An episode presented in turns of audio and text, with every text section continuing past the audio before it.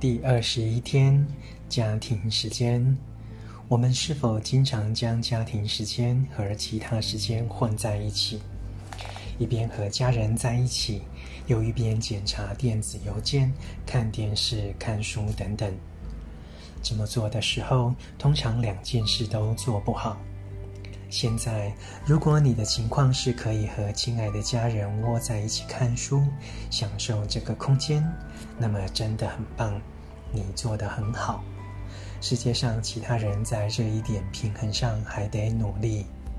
今天，让我们的家庭时间特别一些，和我们的家人，尤其是孩子在一起时，与其试着同时多工，做多种不同的事，今天让我们把我们的全部给他们。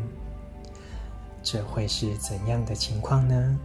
也许，也许是走一段长长的路遛狗，意味着没有晚餐配电视或手机。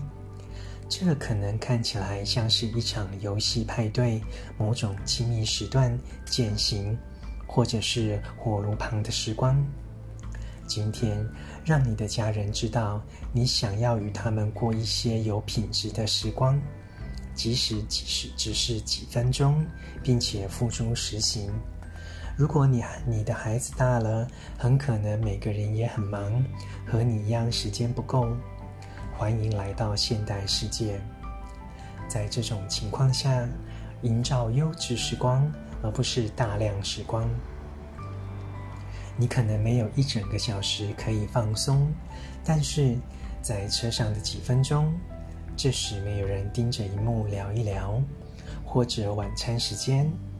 这时，每个人全都在餐桌旁，彼此联络感情，都有长远的效果。一旦你立下了潜力，你可以在接下来的几个月跟朝往这个目标努力。也许之后会变成家庭旅游，或者某种更多闲暇时间的活动。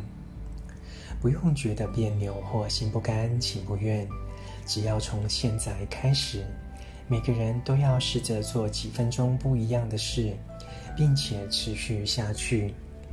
要身心同在，互相分享爱，立下一个典范，有助于营造一个空间，让其他人加入。如果你有小孩，等他们都上床睡觉了，事情都安顿好了，花点时间与你的伴侣或宠物相处。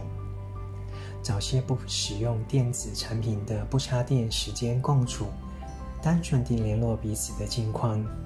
生活中这样珍贵的时间太少了，我们的关系因此恶化。今天你要把家庭时光拿回来，你珍爱你的家人和亲人，做给他们看，与他们产生连结。这是你今后不再不会再有的时光。好好品味并珍惜。朗读一日一练习，找回美好人生健康转述的一百项正念日常。